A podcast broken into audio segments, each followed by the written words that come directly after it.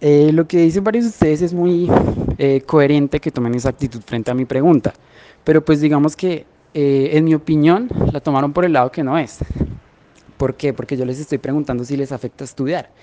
Por ejemplo, lo que me responde Isabela es una respuesta a la pregunta de por qué el país, o sea, la situación del país le va a afectar. Y eso es otra pregunta diferente. Yo estoy preguntando por qué estudiar le afecta. ¿Cuál sería una respuesta válida? Que yo, por ejemplo, protesto y como estoy protestando, eh, no puedo estar pendiente de la U, por ejemplo. Entonces, me afecta estudiar, simplemente así.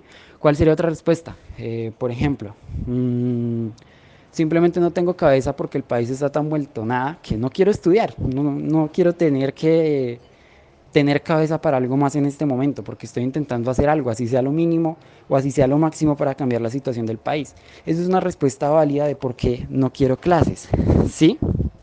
Y eh, lo que pasa es que ustedes están diciendo porque el, la situación del país les afecta, que también es totalmente válido, pero entonces están asumiendo que yo soy un indolente, que no me afecta la situación del país. Como dice, como dice Alejandra, que es mejor que me ponga a leer, que busque el pasado del país, eh, porque en mi casa no me afectó. Y no soy un niño para que me esté haciendo resúmenes. ¿Ven? Estos comentarios son los comentarios que tienen un poquito de hate y más allá de hacerme dar cuenta de mi error o algo así, me, me buscan como criticar o hacerme quedar mal frente a ustedes, que al final no va a cambiar el pensamiento de nadie, que es lo que se busca cuando una persona está errada en las cosas que piensa. Entonces, ¿qué le digo a Alejandra? Claro, yo conozco muy bien el pasado de este país.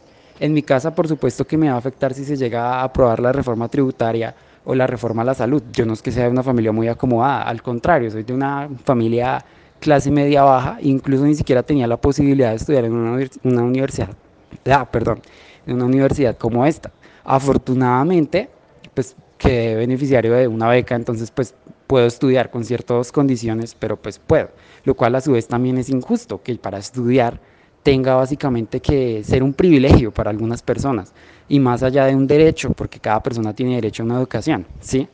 Entonces, obviamente que la situación del país me afecta a mí como los afecta a todos ustedes.